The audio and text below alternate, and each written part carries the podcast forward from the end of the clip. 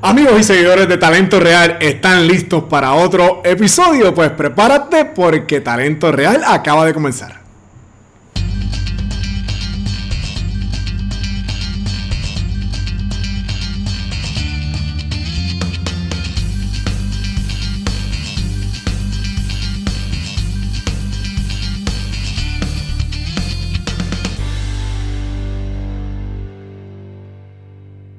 Saludos amigos y bienvenidos a otro episodio de Talento Real. Gracias por esa compañía que siempre nos brindan. Si no me conoces todavía, mi nombre es Wilfredo Huito Cubero. Yo soy el mantenedor de este espacio Talento Real. Agradecemos ese apoyo gigante que nos han brindado en estos comienzos.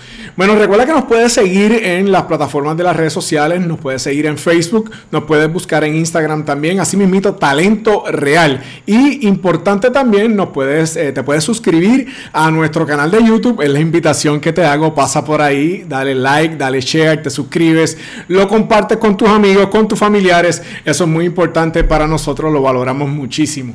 Bueno, si todavía no sabes de qué se trata Talento Real, Talento Real es un espacio donde estamos entrevistando a personas que han alcanzado en éxito en su campo de desempeño profesional. No importa lo que hagan, pero sí que hayan tenido éxito. ¿Por qué? Queremos que otras personas que tengan el mismo sueño que ese que está siendo entrevistado tuvo en algún momento, pues se pueda beneficiar de recibir algunos consejitos, algunos tips, algunas herramientas que te puedan ayudar a crecer y te puedan ayudar a alcanzar el éxito, no importa lo que tú hagas. Así que eso es parte de lo que se trata Talento Real. Hablamos un ratito, conversamos, nos reímos, escuchamos historias, anécdotas, pero compartimos ese conocimiento de esa persona que, que tuvo éxito ya lo compartimos contigo. Así de eso se trata Talento Real. Gracias por estar ahí. Bueno, eh, tenemos un programa muy especial, muy interesante. Mm, para mí, yo tuve la dicha de aquí en Puerto Rico, ¿verdad? Eh, crecer junto a una generación que disfrutó gigantemente de lo que fue la lucha libre profesional. Así que eh, eh, yo, un fanático desde pequeño, los deportes siempre han sido lo mío, pero disfruté en mi infancia grandemente lo que fue la lucha libre profesional en Puerto Rico y vamos a hablar con un ícono, con una leyenda de la lucha libre puertorriqueña. Para mí es un honor presentar a Sabio Vega en Talento Real. Le damos la bienvenida. Saludos, Sabio, ¿cómo te encuentras? Saludos, saludos, saludos para ti. Saludos para toda la fanaticada que nos está viendo o escuchando sí, claro. alrededor del mundo. Muchas bendiciones y gracias, gracias por tenerme aquí en tu sección. Seguro que sí, para mí es un placer. Eh, déjame decirte primero que nada, cuando conocí a Sabio Vega por primera vez, en aquel momento era el Karateka Niña TRT, yo era un niño todavía. Y cuando TNT salió, yo lo odiaba, que tú no quieras saber cómo.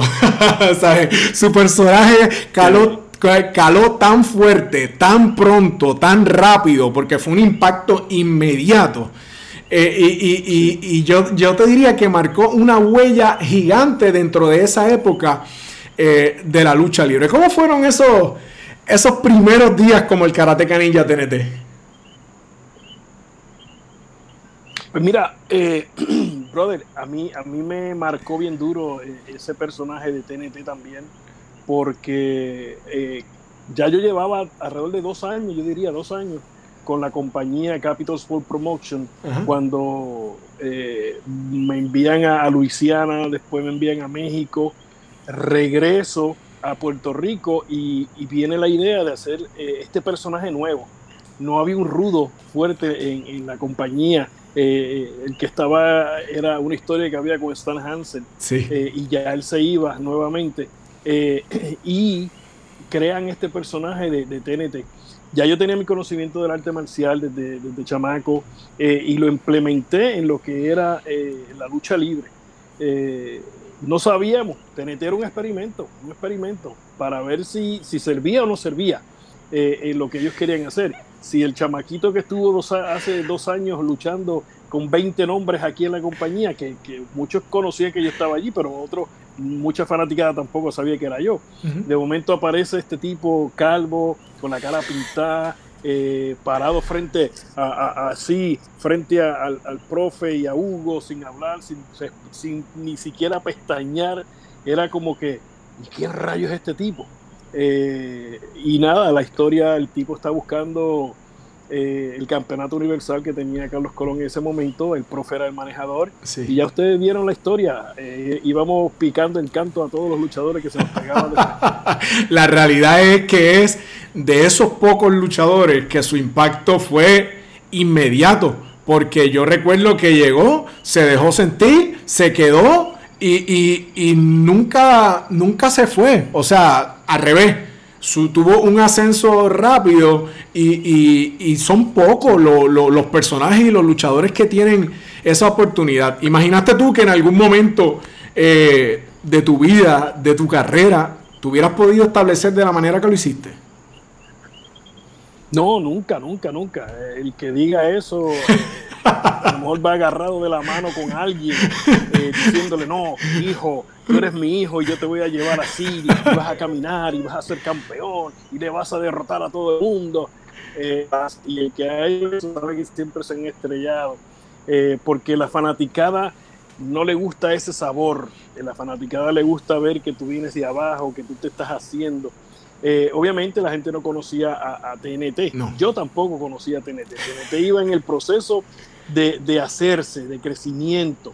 Inclusive, si tanto te digo que era un experimento, que en, en, la primera lucha que yo hice, eh, eso fue en Cataño. TNT eh, nació en Cataño. Este, voy por el pasillo y va el invader conmigo y me dice, si esta es tu oportunidad, si no la haces, te vas para el carajo. Así. O sea, te lo digo como fue. Sin pip ni nada. no, no, no, tranquilo, tranquilo. pero, pero así, así me dijo. Este, y yo, eh, bien seguro de mí, porque estaba bien seguro de mí. Ya yo venía eh, con una experiencia de dos años. Había luchado en México, había luchado en Luisiana, había regresado a Puerto Rico, etcétera, etcétera. Eh, me habían pasado 20 cosas. Y cuando él me dice eso, yo lo miro y le dije, tranquilo, que esto es mío. Así, así mismo, tan seguro que yo estaba. Y me subí allá arriba hice lo que yo tenía que hacer en mis primeras tres luchas como, como el Karateka Ninja TNT. Eh, siempre he dicho que, le voy a preguntar, pero nunca le pregunto. Ah. Eh, eh, se me olvida. Si él envió al marrón de cantera en paz descanse Sabu, y a Cipriano Menteros quizás a, a trancarse, como decimos nosotros, un ah, poco, a ver mi reacción. Si eso sucedió, si fue de esa manera, pues pasé con A+. si no fue de esa manera, como quiera pasé con A+, porque pues hubo, hubo encima del ring como ese punto de que no, yo quiero hacer lo mío. Tú, tú, estabas, a, tú estabas a nivel mío, a ti te están subiendo un poquito, pero yo todavía sigo ahí. Y era como que lo siento en el alma, yo soy el que voy para arriba, yo soy el que voy a hacerlo, es mi personaje, es mi oportunidad, ni, y ni él ni nadie me la iba a, jorobar. Eh, y se hizo lo que hizo. Eh, bueno, estoy aquí. Claro, claro. Y, tuviste la oportunidad de construir una carrera maravillosa, porque el que sabe un poquito de deporte, llegar es difícil, pero mantenerse y tener la oportunidad de seguir escalando peldaños, eso es bien complicado, ¿sabes? Primero que nada, hay muchas cosas envueltas, la salud, lesiones, eh, eh, eh, pero crecer de la manera que lo hiciste, te felicito, porque son, son, son, son pocos los que lo han hecho. Mira, yo, yo digo, yo digo que, que yo nací para esto de la lucha libre, ¿verdad? Porque desde que yo tengo conocimiento, desde que ese, ese domingo a las 5 de la tarde, yo prendí aquel televisor y puse el canal 7 viendo Titanes, en el ring. Desde, sí, desde ese momento eh, fue como que, ¡pum! El que estábamos buscando, míralo aquí, y entró ese, ese flachazo. Eh, me agarró, se alojó en mi cerebro y por ahí está en algún lado. El punto de esto es que, que yo, me, yo recuerdo, pana, yo hacía cartelera eh, para, para, estar con los panas míos a, jugar lucha libre. Hacíamos campeonato, yo buscaba campeonato, yo, yo, yo, aquello no hacía, mano, yo no, aquello no hacía. Era lucha libre para, para 24-7. Eh, empiezo a practicar el arte marcial gracias a un amigo de, me lo encontré hace poco eh, y lo abracé como tú no tienes idea. él fue el que me, me llevó al, al, gimnasio la primera vez Y de ahí en adelante seguí practicando. Yo, yo llegué hasta ir a ese gimnasio solo y nadie de los luchadores llegó porque ya ellos llevaban tanto tiempo que, que el deseo de, de, luchar era como que... Ah, eh. y el sitio estaban por, por construir, bueno, 20 cosas. El punto es que donde quiera que... Y yo aprendí rápido, brother, porque era, era el deseo de hacerlo. Y, y, yo, y mirando, no sabía, yo ni lo sabía. Mirando, lo aprendía rápido y hacía las cosas. Tenía la habilidad con el arte marcial. Empecé a implementar el arte marcial. Eh, me llamé el karateca asesino en un, en un momento. hice de karateca asesino. Este, y era eh, usando las patadas, haciendo lo, lo que yo hacía. Y por ahí para abajo seguí metiéndole cositas aquí, cositas allá. Mira la oportunidad que tengo de, ir a Japón, mira la oportunidad que tengo de ir a WWF. Este, cuando pasan esas cosas, yo, yo miro hacia atrás y digo, wow, eh, eh, es porque soy lindo, no creo. Este, porque miro 10 eh, pies y Tampoco. de 10 pies, no creo. Pues yo creo que, tiene que ver mucho el talento, el talento de, lo que de lo que yo eh, este, estaba haciendo, ¿no? De la manera que lo hacía y, y mano, aprendiendo todo el tiempo porque estaba en ese proceso de, aprendizaje y todavía sigo aprendiendo. Eh, y, pero ha sido, ha sido una aventura bien buena, brother. Tú, sabes, tú sabes que cuando me estaba preparando para entrevistarte, no sabía lo de Titanes en el ring. Y cuando lo mencionaste, cuando yo era pequeño, cuando yo era pequeño, yo era loco con eso. Pero cuando fui creciendo, me encantaba Mr. Moto. Mr. Moto me encantaba, la momia también, Martín Carabastián. Entonces. STP. Sí o no. Pero, pero, pero, cuando, cuando yo le hablaba de eso a otros amigos, como que no les gustaba mucho, y decía, contra, pero es que los personajes son buenos. entonces, escucharte a ti, que, que, que te estableciste una carrera tan larga, tan extensa, y de contra, pues yo no estaba mal con los titanes en el bueno, ¿entiendes? realmente. Oye, yo me, oye, yo, yo desde el primer momento que yo vi esto, eh, todos los domingos a las 5 de la tarde, yo tenía que estar frente a ese televisor, Yo estuviera donde estuviera. A veces nos íbamos, íbamos todos los domingos a la playa. Eh, yo soy natural de Vega Alta. De Vega Alta. Está la playa de Cerro Gordo. Y, mi, y mis papás todo el tiempo, eso era mi hermana y yo, que éramos los, los únicos dos para ese tiempo para la playa. Iba todos los domingos, todos los domingos. Y ya, pana, yo estaba a, ¿qué hora es? ¿Qué hora Y, yo me quiero ir. Y vamos para casa. Y llévame. Y o alguien, alguien que me lleve para casa. yo, yo, quería, yo tenía que estar ahí. Y cuando era los domingos yo no quería salir después porque quería, quería ver, perdón, quería ver mi, mi novela. Claro. Eh, pero mano, me, me busqué bien duro con eso. Qué bien. mira dónde estoy metido. No, no, ya, ya veo, ya veo. Tú, tuviste eh, una carrera bien fructífera aquí en Puerto Rico, eh, lograste coronarte campeón universal, este, y, y ¿cuánto disfrutaste tú la corrida local antes de ir a la WWF, WWE? Pues mira, mano, era un proceso de de que pues tengo un trabajo, estoy luchando, estoy generando algo de dinero, este, y era un personaje, era, era, era, qué sé yo, eh, me gustaba lo que estaba haciendo, era mi trabajo, bueno, e, era lo único que yo hacía, era luchar. Eh, se podía, de que se podía hacer otras cosas, se podía hacer otras cosas, pero estuve, estuve en una posición bastante buena y, y me ayudaba, pues, económicamente eso, a, subsistirme y a, vivir bien, ¿no? Eh, luego cae, cae Japón, eh, caen 20 amistades hablándome de, que te puedes ir para acá. Bruce Brody fue uno de los que me habló y me dijo, eh, no te quedes en Puerto Rico, vete afuera, a Estados Unidos. Cuando él me dijo eso, yo me quedé como que, wow, o sea, ya yo había ido a Luisiana, pero, pero Estados Unidos no estaba en mi cabeza, estaba Puerto Rico, estaba a luchar aquí. de que quería ir a Japón, claro, pero Japón después me lo, cortaron la oficina acá en Puerto Rico para, para no para tenerme más aquí y no fuera. Eh, y lo que se hizo para, fue, fue magnífico, las historias que se hicieron locales eh, para mantener el personaje. Y, el personaje solo se, si, si mal no estoy, creo que, que no, pero el personaje, el, personaje solo brillaba solo, bro. Solito, solo, Simplemente Ponle, un oponente al frente y era como que, no, ese es el de nosotros, ese es el que es, tú sabes. Realmente, realmente ellos causaron, ¿sabes? TNT fue como una revolución.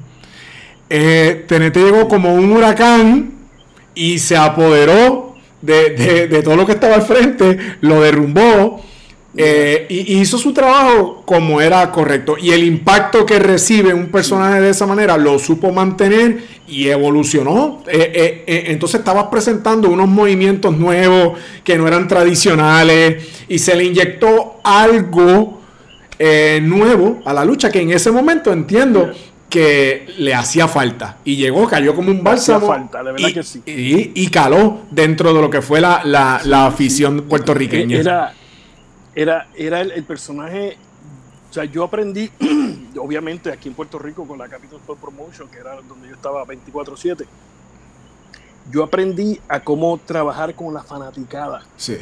A cómo echarme la fanaticada en el bolsillo. En qué momento yo hacía qué para que esa fanaticada lo trabajara. en qué momento se sufría, en qué momento peleaba, en qué momento venía una patada, en qué momento. O sea, todo era, era prácticamente no calculado porque muchas cosas salían espontáneas y, en el momento de, wow, aquí, aquí es esto. Pero cuando TNT se levantaba, que movía esas manos a los lados, como decía yo, a matar los mosquitos, este, era, era, era patar limpia, las patas por acá, las patas por allá, brincar por encima de la, de la patada, del de ring para caer a la parte de afuera, parado. Era como que, wow, ¿sabes? El timing, eh, son muchas cosas, muchas cosas que, que se trabajaron con, con ese personaje que las aprendí eh, día a día, cada vez que luchaba, día a día, yo aprendía algo nuevo. Qué bueno. Entonces, vamos a otra etapa de tu carrera que es bien importante porque sin duda llegaste, te estableciste y, te pudiste formar como un luchador de primera. Eso lo sabíamos nosotros, ¿verdad? Que, que teníamos la dicha de que te podíamos ver. Pero cuéntame cómo surge el ofrecimiento de la WWF, WWE, porque eh, todo el mundo quiere llegar a las grandes ligas, ¿verdad? Y, cuando tú llegas allí, pues hay que demostrar que uno tiene el talento adecuado. ¿Cómo surge esa oportunidad y cuándo llegas a la, allá, a Estados Unidos, WWE?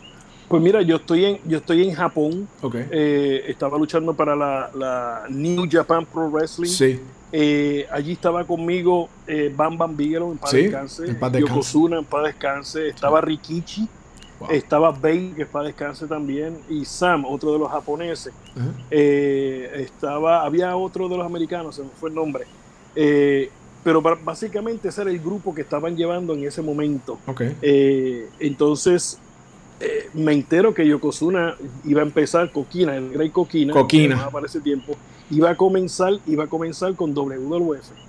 y después Bam Bam Bigelow estaban hablando para llevárselos también para allá pues yo envío eh, saludos con Bam Bam Bigelow, porque él iba a hacer el tryout, creo que era, y, le envío saludos a, Scott Hall, Racer Ramón, que ya estaba allí. En Puerto Rico era el vaquero, el vaquero, claro. el vaquero, el vaquero. Pues entonces habíamos luchado 20 mil veces aquí en Puerto Rico. Pues yo le envío saludos. Y cuando Bam Bam Bigelow regresa a Japón para el próximo tour, yo estoy ahí también, él me dice, sí, aquí está, me manda el número de teléfono, me dice, toma, aquí está el número de teléfono de él, que lo llames tal fecha, que él va a estar allí esa fecha. Qué bien. Y yo le digo, oh, contra, qué bueno. Pues así mismo fue, llegué llegó el día, lo llamo, y lo saludo, ¿cómo tú estás? Y qué sé yo, qué, qué sé yo, Me dice, mira, hablé con el jefe para que te den un tryout, yo te quiero a ti aquí. ¡Wow! yo le digo, wow. ok, mano, pues gracias. Y, eh, pegamos, empezamos la la, la, llamada, ok, tal fecha, tal día, ok, y mira, yo estoy en Japón tal fecha, eh, es mi próximo tour, de ahí en adelante mm, yo le voy a decir a Japón que me vuele a Syracuse, New York, y ahí ustedes me vuelan a San Juan. Claro. Y me dice, no hay problema, eso está hecho. Y así mismo llegué a Syracuse, hice mi tryout, eh, cuando hice mi primer tryout, que regreso de una anécdota, regreso del ring, él me está esperando backstage y me mete un machetazo en el pecho. Y le digo, ¿qué pasó? ¿Cómo estuvo eso? Y me dice, ¿qué rayo fue eso? ¿Dónde está el tipo que en Puerto Rico me agarraba a mí y me pateaba la cara? ¿Y dónde está eso? ¿Qué sé yo qué caramba? Y yo le digo, bueno, yo, yo, quiero caer bien. Me dice, no, no, no, no, yo quiero ver al tipo que, que me, me, daba la, la madre.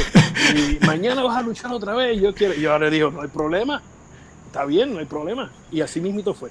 Hice mi, mi segundo tryout. Me dijeron, sí, vamos a, vamos a darte trabajo. Me envían para la casa, pero entonces ahí es que está el problema. Yo estuve en mi casa, mano, y diría como casi de dos a tres meses sin saber nada de ellos. Y, yo había ya cortado con Japón, o sea, no estaba generando dinero, estaba... Y yo llamo un día a la oficina y digo, era, ¿me van a dar trabajo no? Porque yo necesito comer. Ya tengo telarañas, tú sabes. este, y, y me contesta, una segunda vez que yo llamé, me contesta Pat, Patterson. Pat Patterson, claro. El Pat descanse también. Y ya, entonces eh, me dice, disculpa amigo, es que estamos acá haciendo eh, Survivor, vamos a hacer el, SummerSlam, creo que era. Vamos a hacer SummerSlam y tenemos bla, bla, bla, bla, bla, bla, una cosa de esa. Yo, está bien, no hay problema, pero, pero necesito trabajo. Eh, me dice, ok, eh, me llaman un par de días después, me dice, mira, te vamos a volar a Nueva York, tal fecha, tal día, vas a volar en la mañana, te vamos a buscar al, al, aeropuerto, llegas aquí a la oficina, te vas a reunir con JJ Dillon y con Vince McMahon. Eh, ellos van a hablar contigo y, te regresas a Puerto Rico ese mismo día. No hay problema. Y así mismito fue, me senté con ellos, mi poco inglés, mi poca cuestión. Este, y vámonos. Ya yo, ya yo venía a Puerto Rico con mi contrato. Qué bueno. Y, y, let's go. Me voy para Puerto Rico, llego a Puerto Rico calladito. Ya yo me había ido de Capitol, había estado en AWF, se había cerrado esa compañía, este, WWA creo. Eh, bueno, el detalle es que, que me llaman a venir. Ah, yo, yo me voy a México, recuerdo. Me dicen, sí, vas a empezar tal fecha. Me, eh, me voy a México. Déjame ver cómo fue. No, yo, yo hice me llevan allá, hacemos, hacemos el personaje de Juan, hacen la máscara, eh, eh, hago, hago el personaje de Juan. Esa semana yo estaba libre porque eh, me iban a empezar a poner solamente en televisión. Y me voy para México a hacerme equipo nuevo, botas nuevas, todo, todo, todo. Y me, y me vuelo para México. Cuando me voy para México, llego lunes a México, la Monster Reaper estaba allá luchando y ella, y ella fue mi contacto, me recogió en el aeropuerto, fui, me llevó al hotel donde ella se estaba quedando también y me lleva donde la persona que hace el equipo. Y yo le dije, perfecto, cuadramos el equipo, llego al hotel y mi esposa me dice, eh, yo llamo a la casa, ¿todo bien? Y me dice, sí, eh, que llames a la oficina que te llamaron. Y dije, wow, ok, llamo mañana porque ya era tarde. Llamo al otro día y la secretaria me dice, Juan, sí, me dice, te necesitamos el miércoles eh, en, en, qué sé yo qué, dónde era el, pay-per-view, no, no recuerdo. El pay-per-view era domingo. lo que pasa es que Ludwig Borga se rompió el tobillo y tú lo vas a reemplazar a él. Y yo le digo, ok, no hay problema. Yo le digo, pero el problema es que yo estoy en México ahora mismo y, y yo regreso el viernes. Me dice, y le digo a ella, y me dice, eso no hay problema cambia tu boleto, te necesitamos el, el miércoles jueves en tal sitio, así. Y, tu boleto, y tu boleto ya, ya va en camino para tu casa. Qué bueno. Y digo, oh, gaga. Y yo digo, ok, no hay problema. Ahí mismito agarramos teléfono, le digo a, Monster, ayúdame a cambiar este boleto, tengo que cambiar este boleto, le explico la situación. Llamamos al, al señor de la, de la, eso fue el mismo lunes por la noche. Le digo a, a Monster, llámate a este señor y dile que necesito, si puede trabajar y entregarme todo lo más rápido posible eh, el equipo, mejor todavía. Mano, ese tipo se amaneció. Yo cambié mi boleto, porque antes se podían cambiar los boletos. Sí. Así era fácil. Cambié el boleto eh, para volarme ya martes en la mañana. Arrancar para, para, para Puerto Rico nuevamente. El tipo me trajo la mayoría de las cosas, brother. Yo estaba contentísimo. El restante lo envió después. Okay. Yo llego a Puerto Rico martes y miércoles me monto en otro avión y me voy para no sé dónde rayo era. No recuerdo ahora mismo dónde era. Bueno, el punto es que llego allá, hago mi, mi lucha. Era un, un Rumble. Un rollo Rumble, sí, un rollo Rumble. En enero. Eh, Empezando el año. Así, yo, yo, entré, yo entré y por ahí mismito, eso fue en el 95, 94, 94. Okay. 94, 95, por allá. Bueno, el punto es que por ahí mismito me agarra para afuera cuando yo veo ese cheque que llega la, la semana próxima, ¡ya, diantre esto! Por eso nada más. O sea, yo dije, wow, pero nada, este, contentísimo con lo que estaba pasando. Eh, luego fue, eh, me pusieron en el main roster. Eh, ellos estaban contentos con mi trabajo. Yo no, yo estaba haciendo lo que me gustaba, mano. Más, empezamos a viajar, empecé a hacer, a, compenetrar más con el talento que no conocía y a trabajar fuerte. Y, y, o sea, yo no era un tipo que lastimaba a nadie. y eso se, se mira mucho. Eh, y, y, no daba problema, no daba dolor de cabeza ni nada. El punto, lo que yo estaba haciendo lo que me gustaba, más me estaban pagando por lo que estaba haciendo. En esos, en, en, en, esos principios, ¿tuviste un contrato eh, mes a mes o te ofrecieron un contrato un de. contrato ya de año. De, ah, de año. Un contrato de, de, años. Sí, yo a la pedra me dieron un contrato, mira, aquí está el contrato, te vas a ganar tanto y, yo veo aquello. Qué bueno. Uh, tú sabes, más de lo que estoy haciendo y he hecho un montón de tiempo. Qué bueno, tú qué sabes, bueno. y vamos para encima. Después renovamos nuevamente el contrato con un poquito más de dinero eh, y seguimos trabajando por ahí. Eh, cambian el personaje de, Sabio Vega eh, y de ahí para abajo, pana. Sí. Todo fue historia. No, pero yo, yo, yo recuerdo cuán. nunca se me va a olvidar porque ese torneo King of the Ring, que no recuerdo el año de King of the Ring que fue pero yo sé que la patada, la, la patada a Stone Cold, aquello fue algo eh, eh, eh, majestuoso, de verdad. O sea, yo de, verdad que, fue algo que se disfrutó. Porque, mira, está el Karateka Niña TNT, pero con una máscara puesta y está dando candela a, los duros, de verdad, ¿sabes? cuán importante fue ese torneo y lo bien que lo hiciste? Pues mira, mano, yo te digo que es que estaba haciendo lo que me gustaba, mano. Sí.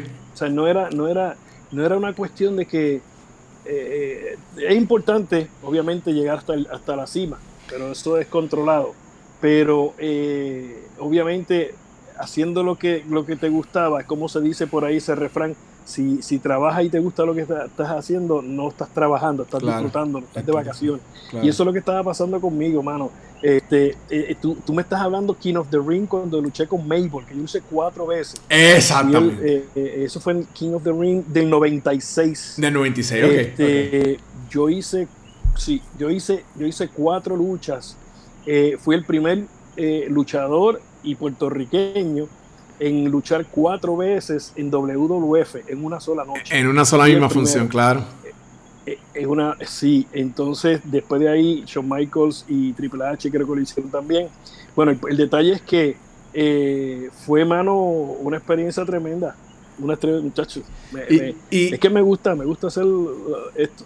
Tú sabes que yo, yo, yo miro tu, tu, tu resumen y lo que has hecho, ¿sabes? Tú tienes victoria ante Stone Cold, ante The Rock, Triple H, Yokozuna, ¿sabes? Son, son, luchadores que en su momento fueron mega estrellas. Y, y, tú te, te, luciste con ellos, los derrotaste, eh, estuviste con los mejores de esa generación que yo creo que es una de las, de las generaciones de mayor impacto que, que, que, esa compañía ha tenido, pero en algún momento tú estás detenido y has pensado, yo me gané a todos estos tipos. ¿sabes? Yo, yo, yo lucí, yo, yo lucí como un general, ¿sabes? Frente a todas esas estrellas. Mira, el otro día eh, hice el show que hacen de Bomb. Ajá. En WWE. Sí. Eh, y uno de los, de los muchachos me, me, hace esa pregunta, o bueno, me dice, Sabio, ¿cómo te sientes? Eh, tú haber sido el primero que derrotó a este, el este y el otro. Y yo le dije, bueno, me sentiría bien si por lo menos tuviera la mitad de los chavos que pero eh, y el tipo hizo como que diablo. pero pero es, cierto, tú sabes. Eh, déjame, yo los derroté y le dieron el dinero a ellos. planchame a mí y dame billete. claro. Este, pero es, es otra cosa, ¿no? Eh, ellos tenían el, inglés más fluido que yo, claro. eh, qué sé yo, qué otras cosas. Eh, no quiero decir que a veces eran ass kisser, como decía, sí, sí. pero yo no soy ass kisser, yo no, no brego por esa cuestión. Vamos a bregar de frente y hacemos las cosas bien hechas, mi trabajo bien hecho y para afuera, tú sabes. Este, luego me lastimo, me lastimo el cuello. El cuello, lo recuerdo. Cuando estaba con los boricos me lastimé el cuello sí, bro, de la, la C7 me, me, lastimó, que eso me sacó, me sacó completo. Luego regreso para el torneo de Bro for All que, que hicimos allá. Eh, y después de ahí me quité completamente prácticamente del ring porque eh, me dejaron a cargo con Hugo y Bruce Pritchard de, de un proyecto que se llamaba Superastros. Ok. En, eh, y se grabó allí mismito porque la idea era, con Víctor Quiñones, era, era, íbamos a hacer una WWE en español. Español. Que todavía, yo, hasta antiel, hasta antiel que fui a Survivor Series, se lo dije a, Shane McMahon. Le dije, Shane, vamos a hacer esto en español. Y buscamos, y buscamos eh, eh, luchadores de cada, de cada país. Y, le, y, le, damos para arriba y le buscamos la vuelta. Y me dice, con tantos luchadores que nosotros tenemos aquí, vamos a buscar más. Y yo, pues, ah. entonces vamos a hacerlo con los de aquí, olvídate de eso. Claro. yo te estoy diciendo, vamos a buscarlo de allá, porque cuando tú tienes alguien que es del país y, tú llegas a luchar en esos países, oye, la gente va a ir al de ellos. La gente va, la gente va, claro. Sí, porque vas a llevar un, vas a llevar 40 puertorriqueños para Perú. No. Es como que, ok, vamos a luchar libre, pero no es lo mismo. No es lo mismo. Con un solo peruano ahí nada más para que tú veas la diferencia. Claro, claro. oye, y, y sabemos que las cosas siempre pues salen bien, pero hay otros caminos que quizás no, no, no, no son tan fáciles de, recordar. Tienen que haber habido malos momentos, pero eh, eh, sí, no, o, sí, pero que, quisiera saber, conocer tu opinión sobre Vince Russo. Porque yo, yo, yo sé que él es un personaje como que eh, medio controversial. y este Jerry Brisco, sí. yo, no, quería decir. Tú lo conoces, yo no lo conozco. Cuéntame de él un poquito. Pues mira, mano, él, estaba a cargo de, lo que era el buqueo en la compañía. A Vince, a Vince le encantaba porque era, era dinámico, eh, eh, se inventaba cosas eh, locas y a Vince le gusta todas esas cuestiones. Tú sabes, vamos a hacer esto, vamos a hacer aquello. más, más el luchador le dio rienda suelta a, la creación, tú sabes, también. Sí. Eh, algunos, no a todos. Entonces, pero el tipo, el tipo era, era, era medio mamalón, tú sabes. este, y sí, sí. Este, eh, te digo, conmigo no hizo nada. Conmigo no hizo absolutamente nada. Eh, lo, que se hizo, pues me imagino que cayó en la mano por, por el trabajo mío de, lucha libre. Eh, y, era como que, oye, tiene, hay que hacerlo con él porque él es el que está ahí. Claro. no hay otro más. Eh, pero nada, se trabajó. Yo trabajé con lo que tenía que hacer. Y, se hizo el trabajo. orgulloso de lo que hice allí. Claro, y, y, lo hiciste y lo hiciste súper, representaste a, a, todos los latinos, no solamente a, los puertorriqueños. Lo hiciste excelente. ¿Y, qué me dices de Bruce Pritchard y de Jerry Brisco? Pues eh, esos dos eh, en una ocasión eh, se montaron conmigo en un jeep que tenían alquilado, porque pues, obviamente alquilábamos carros allá afuera. Este, y, era como, como yo decía, ellos vinieron con una, de frente vinieron con una cara, pero de espalda tenían otra. Ah, qué mal. Eh, ellos vinieron, sí, ellos vinieron, después yo me di cuenta de la situación, pero fue muy tarde. Ok. Este, sí, fue muy tarde con la situación. Eh, y es por eso que el otro día cuando fui a lo de Survivor Series parece que la conciencia lo tenía acá al comido. Okay. Y cuando Bruce me vio, me agajó, me, me dio un abrazo de hipócrita. este, eh, sí, sí. Eh, y todo eso va a venir en el libro. estamos trabajando con un libro. Qué bien. Y vamos a poner un eh, par de cositas eh, allí. y, pues, pero hermano, fue así de esa manera. Fueron, fueron gente que eran a, Vince obviamente eran empleados de ellos. Son gente que son yes sir. Eh, dóblate ahí, yes sir. Yes sir. Ponte, abre, abre, yes sir. Tú sabes. Yo no puedo ser así, mano. De verdad, no, lo siento en el alma. Me quieres votar porque no soy así, pues vótame. Pero no puedo ser así. Okay. si tú me vas a votar y, me, y no me quieres a mí, porque yo soy como soy, oye, no es que te voy a montar un boicot aquí, nunca en la vida, pero lo que es justo es justo. Claro, claro, claro. Cuando llega el momento que, que cayó ese licenciamiento, te dejan libre, eh, leí y escuché que eh, el Undertaker que parece que tú tienes una muy buena relación con él, como que se acercó donde ti y, te dijo que él estaba dispuesto a hablar para que te reconsideran y... ah, no, eh, cuando...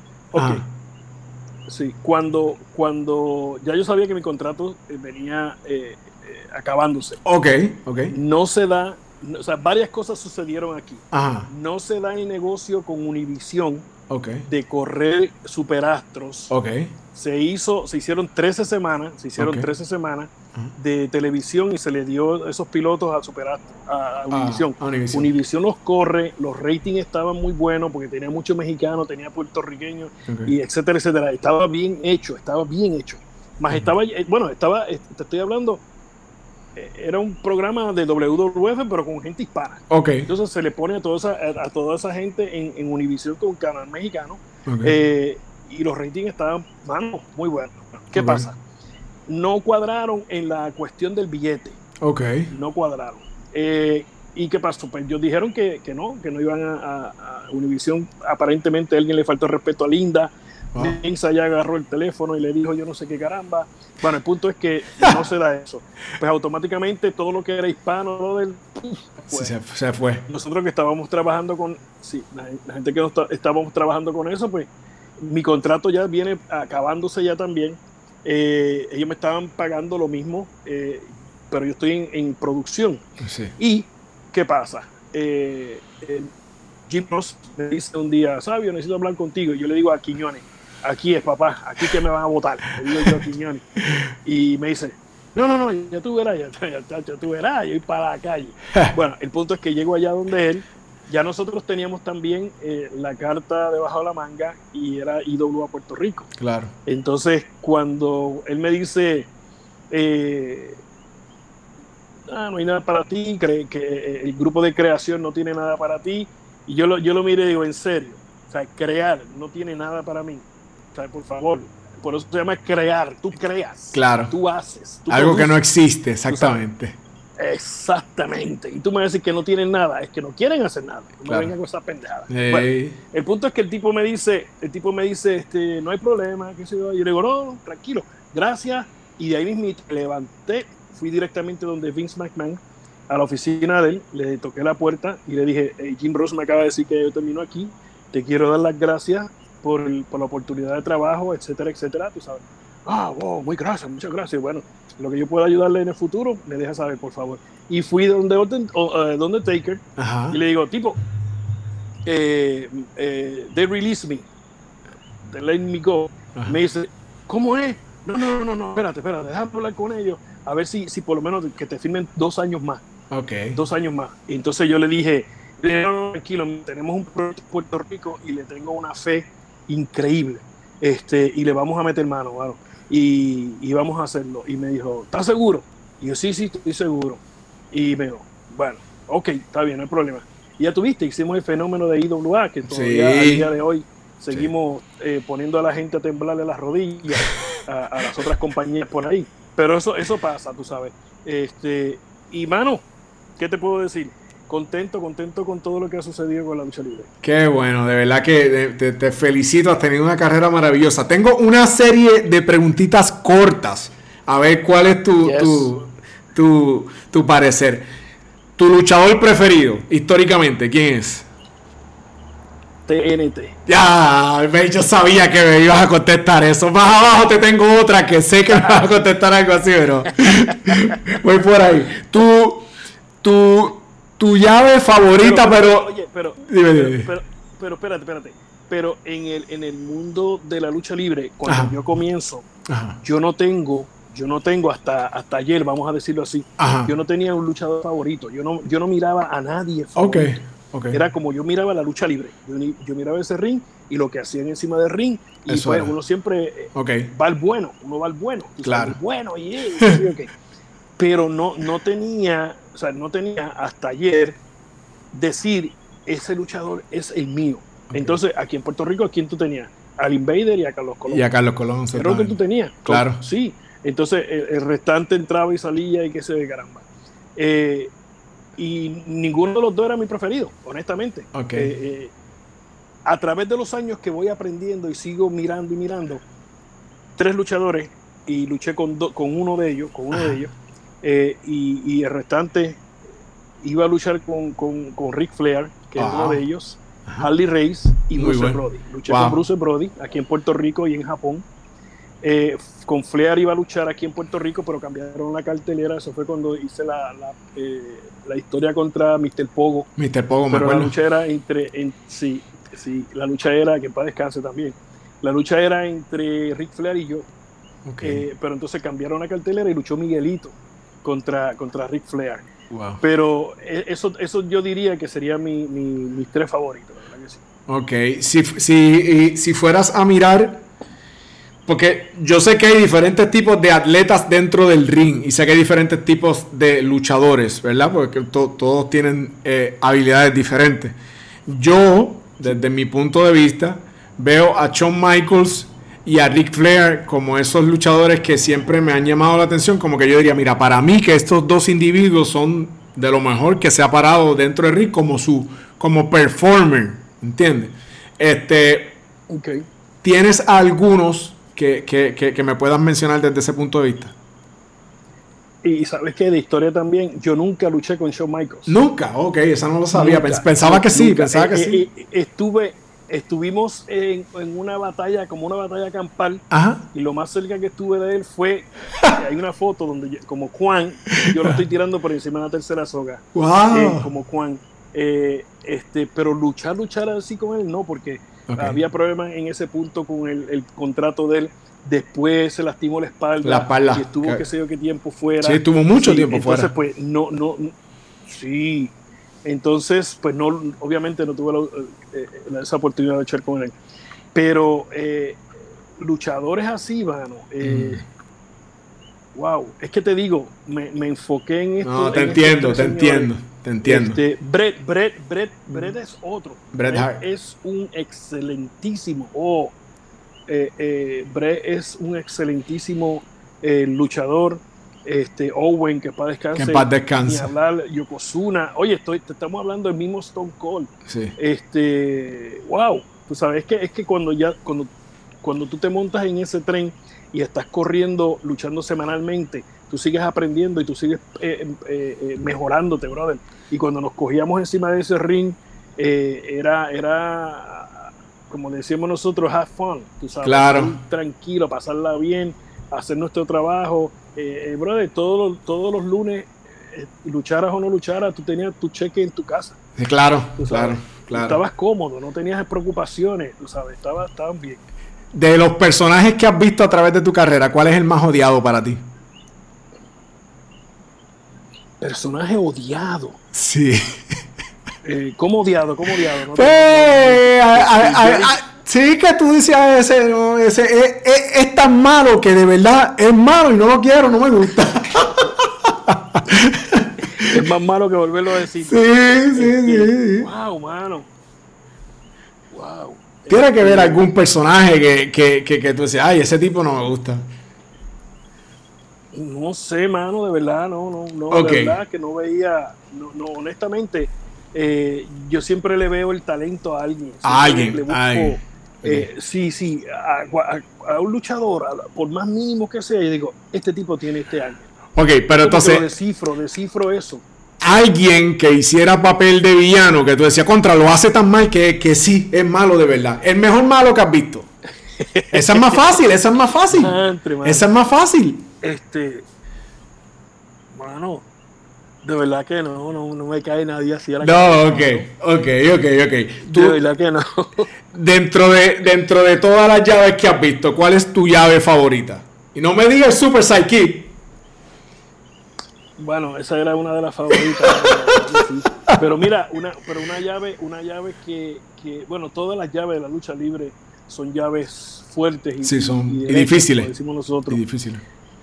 Yes, pero, pero ya ves que te, que te sacan fuera de, lo que tú eres, brother. Tienes la figura 4 y tienes la, misma cobra dinamita. Sí. Estamos hablando que tú agarras a alguien con una cobra y lo duermes. Y lo duermes. Si no lo duermes y lo aprietas como él, le rompes el cuello. Ah. Tú sabes, eh, la figura 4 te agarra y te barata las rodillas. Tú sabes, te rompe las patas. Sí, sí, este, sí en una defensa personal que alguien te ataque y tú tienes la oportunidad de ponerle una de esas dos panas, no tienes la oportunidad ya. de verdad que sí.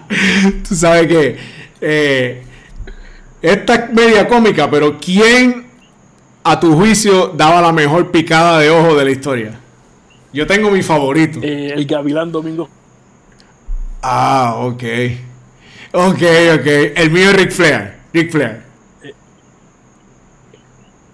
Ah, claro que el chum. Pero el, Gavilán Domingo, el, el, oye, no sé si tú te acuerdas del Gavilán No, no me acuerdo. Si tú supieras que no, no, no, no, no, no, me acuerdo de él. Ese tipo era, ese tira, ese tipo era personaje dentro de los personajes. Era un mayor ya. Ni una onza, oye, ni una onza de músculo en su cuerpo. Era chumbo. Era chumbo. Entonces se ponían las truzas y le quedaban así medias grandes. Este, el tipo salía, entonces tú lo veías que sacaba los brazos así por los lados, como si no estuviera grande. Ah. así de grandote. Entonces él salía para allá afuera con su, con su piquete, entonces tenía su gallito, él tenía se peinaba y tenía su gallito así. Y cuando estaba luchando, él siempre estaba en la, en la se subía a la ceja del ring, al apron, y cuando brincaba por encima de la tercera para entrar, siempre se caía. y ya, ya, tú, ya, ya tú entrabas riéndote con el tipo. Entonces él siempre serio, el tipo siempre estaba serio. ¿Y cuál era la picada de joder? Pues cuando te agarraba en el headlock, estaba la caja de dientes y con eso te daba. Ay, Dios mío, señor, la caja de dientes, imagínate. imagínate. la pasaba así por los ojos, la pasaba así a los a los luchadores. Y se la ponía otra vez para atrás y decía, no, yo no tengo nada. Wow. Pero el Gavilán Domingo Robles, un tremendo personaje. Carlos Colón no le gustaba eh, eh, eh, ese, a ese señor porque le decía, no, esto es algo serio. Es que nunca tuvo la visión de ver a través del tipo. Del tipo, de, claro. ese personaje. Claro. O sea, nunca la tuvo. Carlos Colón nunca ha tenido esa, esa, esa visión. Claro. Si fuera a, decirme, dentro de todos los títulos que has visto, los campeonatos que has visto, ¿cuál es el más que te ha gustado? El más que te ha llamado la atención. El de la, e, el, de la NWA, el que usó siempre Rifle. Rifle, claro. Eh, este, el, 10 Pounds of Gold, como le decían ellos. Sí, eh, Ese campeonato me encanta. Un día de esto voy a mandar a, que me haga una réplica. Una réplica de, muy bonito. ese campeonato. Lo recuerdo. Me hubiera gustado me hubiera gustado llegar hasta ser campeón de, tener ese campeonato. Claro. Pero obviamente mi, camino era diferente a lo que se estaba, estaba pasando en esos momentos. Era otro. ¿Cuál de las dos es mejor? ¿Sweet Chin Music o el Super Sidekick? Bueno, mira la foto y tú me dices. Mira la foto. Eh, yo, yo soy eh, arte marcialista. Claro. soy arte marcialista derecho. Okay. cuando yo trabajaba de seguridad, cuando yo trabajaba de seguridad en, en Capitol, llegaban, llegaban eh, luchadores arte marcialistas. Una vez llegó uno que después, años después, me entero que es el, el padrastro de, de, de Knight, que era uno de los, de los picks. Okay. Este, y, y llegó, el tipo llegó, no, que el tipo era un, karateca, yo no sé qué caramba. Pana, y cuando yo decía, pero ¿qué, qué, patas son estas? ¿Qué esto? unas patadas pero feísimas, una cosa, o sea, y, la cuestión es que el señor llega aquí a Puerto Rico ya un poquito mayor también. Mayor, ok. O sea, que a lo, mejor, cuando joven, yo no sé, pero yo miré las fotos viejas de él, no me enseñó absolutamente nada. Otro, otro arte marcialista era Quintonga. Quintonga. Tonga lo recuerdo. sí, un monstruo tremendo. Bien grande, bien grande, bien grande. ese tipo es un osito de peluche y es un osito que tú lo molestas y se convierte en una feria, una fierra eh, eh, salvaje. Es tremendo. Cuando yo conozco a Tonga, que estoy en la seguridad y que sé yo que nunca hicimos una amistad ahí, tú sabes, yo no hablaba inglés tampoco. Este, pero las patas que tiraba, pues había una que las tiraba bonitas y otras que eran como medias, qué sé yo. Y cuando yo entro a la lucha libre, yo me destaco por, por, hacer mis patadas. Yo estaba estirado, yo, estaba suelto, yo estaba como una alguien afilada. Sí, sí, este, Entonces, tú mira el chin music este que tú dices, la rodilla está abajo y tú ves esa pata así fea para arriba. Yo, ve, yo veía aquello. Entonces, cuando yo estoy luchando en WWF como Juan, Ajá. esta, eh, y esto es una anécdota de derecho. Yo estoy luchando como Juan y yo usaba la patada de la Psyche. Claro. La Psyche para allá. Y Shawn Michael me llama a mí y me dijo, brother, ese, ese es mi, mi, mi finishing move. Ajá. Y tú lo haces mejor que yo. ¡Wow! Me, vas, me vas a opacar. O sea, eso fue así, eso fue derecho. ¡Wow! Y yo lo miré como que yo, y yo lo entendí, yo lo entendí porque es así tú sabes, tú, tú no haces eh, eh, movimientos de otra gente. De otro, de otro, claro. si, lo tuyo es la, si lo tuyo es la dormilona, eso es tuyo. Yo no lo hago. Yo lo puedo hacer para un movimiento, pero hacerlo de finishing move, no. Tú sabes, y, y, cuando él me dice eso, yo lo entendí. y no, no hay problema. Y entonces ahí yo, yo hago entonces la spinning kick. Y ese era el, el, finishing move que yo usaba, la spinning okay, Ok, ¿Cómo, ¿Cómo, era un domingo de pay-per-view? ¿Cuán, cuán, ¿Cuán fuerte puede ser? ¿A qué hora te presentaba y hasta qué hora estaba? Siempre teníamos que estar en las televisiones y en, los shows de televisión o pay-per-view a mediodía. A mediodía. Teníamos que estar ahí a mediodía. Wow. Sí, allá a las 12 tú tienes que estar allí. Este, no había excusa. Si ibas a llegar tarde era porque tu vuelo se atrasó y ellos ya sabían lo que venía, ¿sabes? Eso estaba todo calculado. Eh, si ibas a estar eh, o venías de otro sitio, el, punto era el vuelo, si, era lo más que se podía atrasar aquí. Pero tú tienes que estar ya a las 12, eh, ya, tú, ya tú estabas tranquilo. Yo, donde más yo me puse un poquito ansioso, no nervioso, un poquito ah. ansioso fue cuando lo de WrestleMania, pero fue yo creo que más el nombre, el punto, el stage, porque las luchas las está, sí, sí, claro, y las luchas las estábamos haciendo todos los días, man. todos los, perdón, todos los días, este, y, ahí, ahí me puse un poquito ansioso, pero una vez que estábamos en el ring, el gear entró, mano, y por ahí para abajo hicimos lo que, lo que nosotros sabíamos hacer, entretenernos. Qué bien. Dos, dos, dos que están bien de la mano. La cartelera local que más recuerda y la de la WWE que más recuerda. Wow. Eh, bueno, mira, la de WWE, eh, varias, varias, brother. Una cuando me cambié a Rudo en el Madison Square Garden. Muy bueno. Eh, contra, contra Meg Johnson. Ok. el Caribbean Strap Match, que lo, lo en dos ocasiones con Stone Cold Steve Austin el mismo Austin en WrestleMania. Eh, eh, yo hice tres WrestleMania, yo estuve con ellos en tres WrestleMania. ¡Wow! ¡Qué increíble! Este, pana, estuve en el 10 obviamente, pero no luché en el 10. En el 11 eh, no recuerdo, pero sí 12, 13 y 14. Okay. Este, es más, hablándote de eso, la silla que estoy sentado ahora mismo es, de, es de WrestleMania 3. ¡Wow! ¡Qué este, recuerdo bonito! ¡Qué recuerdo bonito! déjame ver aquí. Mira, mira. ¡Qué recuerdo bonito! ¡Qué recuerdo! ¡Ah, mírala, mírala, mírala! WrestleMania 13. ¡Qué bien, qué bien! Pues tengo, tengo esa, esa, esta silla de recuerdo. Tengo uno, uno de Raw eh, otro de Survivor Series, tú sabes. Entonces, eh, pues, mano, recuerdos gratos, recuerdos bonitos, pero más o menos eso. Y de aquí de Puerto Rico, cuando fuimos a Roberto Clemente, eh, Roberto Clemente de, acá de, de Atorrey, que lo llenamos a capacidad, que esa fue la lucha de Apolo y, Ricky Van y Rey González, Rey González. el árbitro especial, que yo llegué allí, hicimos más cosas todavía. Eso fue el lleno más asqueroso que hemos tenido. bueno, no, uno de ellos. Uno de ellos. Este, recuerdo que yo estoy, yo recuerdo que yo estoy en el ring, haciendo el in-ring, haciendo el mensaje, y de momento yo veo este mar, este mar de gente, brother. Pero una cosa yo, yo estoy en el ring y yo dije, ¿qué rayo fue? ¿Qué es esto? y fue que ya estaba lleno, los bomberos mandaron a cerrar los portones y había más de 2.000 personas todavía afuera. Wow. Y rompieron los portones del segundo piso y se metieron por ahí para allá. Qué increíble, ¿verdad? cuando, yo termino eso, que yo me voy para el camerino y digo, mira, ¿qué pasó allá afuera? Que rompieron los portones, que sé yo qué, que eso cuál. Y yo, pues tranquilo, abra los portones porque ya aquí, el que entre por ahí para allá, ya esto está o sea, ya lo que se iba a hacer se hizo. Se hizo. Y dejamos, dejamos todo aquello. Bueno, tuvimos que después arreglar los portones y todas las cosas. Eh, otra de las carteleras bien fuerte eh, que yo tuve acá fue cuando hicimos eh, la historia entre el Invader y yo. Estas fueron unas historias bien fuertes. Sí. Eran bien, san, bien sangrientas. Bien sangrienta, había sangre, sí, muchísimo. El, el tenedor en el pecho. Eh, yo creo que, de las mejores historias que yo he tenido aquí en Puerto Rico eh, han sido con el Invader Brother.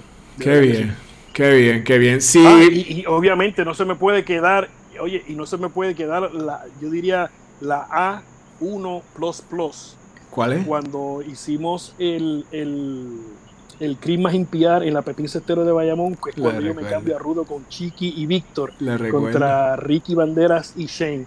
Te recuerdo. Uh, porque dos semanas después, porque cerramos, cerramos diciembre Y, dos, y le dimos dos semanas porque venía Navidad y 31 y todas esas cosas y no íbamos a luchar ahí. Es más, yo te aseguro que si hubiéramos tirado lucha, hubiéramos llenado también. es más, eh, eh, te digo una cosa, es más, y, y, hablándote ahora, yo digo, contra, ¿por qué no se me ocurrió hecho una despedida de año con los luchos, con la fanaticada, hermano? Eso hubiera sido un palo. Eso hubiera sido un palo, es este, correcto. Todavía estamos vivos y lo podemos hacer. Claro, claro, claro. Oh. Oye, si, si le fuéramos para, ir terminando, hay muchachitos y, niños, niñas que nos pueden estar escuchando, nos pueden estar viendo y pueden tener el mismo sueño que tú tuviste hace un montón de años atrás. ¿Qué se le puede decir a esos jovencitos que aspiran a ser luchadores o a seguir el camino que ya tú recorriste? ¿Qué se les puede decir? Disciplina. Tienen que tener disciplina, tienen que tener respeto. Nunca dejes de aprender. Todos los días aprende algo nuevo. Menos es más. No tienes que hacer 40 mil millones de brincos porque te vas a cansar y lo más importante de la lucha es el final. Sí. Lo que pase al final del encuentro. Puedes hacer 40 brincos que la gente se va a acordar del final. Eh, pregunta, mira luchas de otras personas, aprende de, esos otros luchadores. Si me ves por ahí y tienes una pregunta, házmela. Yo, yo con mucho gusto las contesto y hablo. Yo a mí me encanta esto. A mí me gusta que la juventud eche para adelante porque yo pasé por ahí. Claro. Y pana, a mí no se me hizo fácil. A mí, no, no fue como te dije al principio de la entrevista, que papá me agajó por la manita y me dijo, vente. El único luchador para esa época en mi, familia completa era yo. Eras tú. O sea, yo aprendí a cocotazo. Y, cogí cocotazos por acá y cogí cocotazos por acá y de frente y de tres. Bueno, olvídate. ¿Qué, ¿Qué no me pasó a mí? Y sabes qué? De cada una de esas cosas aprendí. No fueron problemas, fueron experiencias. Y esas experiencias yo las fui convirtiendo y mejorando. Cuando tú las mejoras y las conviertes en eso, en una experiencia positiva, tú echas para adelante. Ah, que, que ah, mucha gente en otras entrevistas que yo he hecho me dice, ¿qué cambiarías de, de esto o aquello? Bueno, cambiaría muchas cosas, pero el destino me llevó a tomar la decisión que tomé y estar aquí. Ah, que yo a lo mejor podía haber estado eh, todavía trabajando con WWE y yo no sé qué. Quizás sí, pero quizás no. Quizás no. Tú sabes, pero entonces, no puedo arrepentirme de lo que ya pasó, porque ya pasó. Ya pasó. No o sea, mi mente no está allá. Ya, ya, ya se jorobó, ya se fue. Eh, que podía haber mejorado algo, claro, que hubiera tenido quizá un mentor que me llevara, como te dije al principio, por la mano y me dijera, no digas esto, haz aquello, actúa, cuando pase, dale un bow, dale un aplauso, dale, tírale un beso. Eh, oye, no le tiré ni el beso, ni le di el bow, ni le saludé. Hice lo que hice porque eso es lo que yo pensaba en ese momento. Y así fue. Eh, eh, las emociones, las emociones, controlarlas. Claro. Y echar hacia adelante, entrenar todos los días, meterle mano y respetar, ayudar a la familia, a sus hijos, a su familia, a sus padres. pana, hay tantas y tantas cosas que se pueden hacer. Esto es la vida diaria. Y si tienes la oportunidad de luchar, porque ahora mismo no es como los tiempos de hace 40 años atrás, eh, tienes la oportunidad de luchar, búscate un trabajo, porque la lucha libre no es para siempre. No es para siempre. otra cosa que hacer. No, claro que no. Oye, y, especialmente ahora que estos jóvenes están dando tanto brinco que se lastiman de cada rato. Sí, sí, sí, sí. Es un estilo demasiado de, arriesgado. Este, esta pregunta no la podía dejar pasar. ¿La candidatura política se mantiene, continúa para el 2024? Juan Rivera va a estar ahí. con eso. Sí, está con eso. Eso es así. Estamos, estamos todavía trabajando con eso. Eh, faltan dos años, tres años y medio, pues ya estamos prácticamente seis meses ya. Tres años y medio eh, a todo esto. Hay todavía cosas que tengo que hacer, un montón de cosas que hay que hacer. Así que vamos a ver a dónde nos lleva el futuro. Ok. ¿El libro? ¿Cuándo sale tu libro? ¿Cuándo va a estar listo? Pues estamos trabajando, no, eh, no tengo una fecha porque estamos trabajando. Hay tantas y tantas cosas y tantas anécdotas este, va a tener muchas fotos. Tengo fotos que, wow.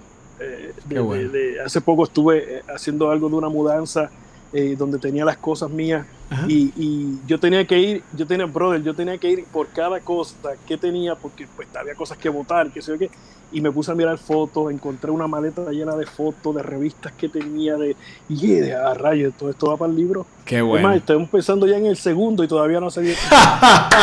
te felicito, te felicito. Para mí es un honor haber eh, eh, compartido contigo una conversación que disfruté muchísimo y estoy seguro que todo el que la vea así mismo lo va a hacer. Te deseo el mayor de los éxitos, que puedas continuar ese camino que sé que ya recorriste con éxito, pero lo que te queda por delante también que lo disfrutes y que sigas poniendo en alto el nombre de, Puerto Rico, que sé que lo disfrutas muchísimo. Para mí un honor haber conversado, conversado contigo y el mayor de los éxitos. Mira, las banderas. Sí, no pueden faltar, no pueden faltar. Están ahí. Las banderas siempre conmigo, las banderas, no, nunca, nunca, nunca.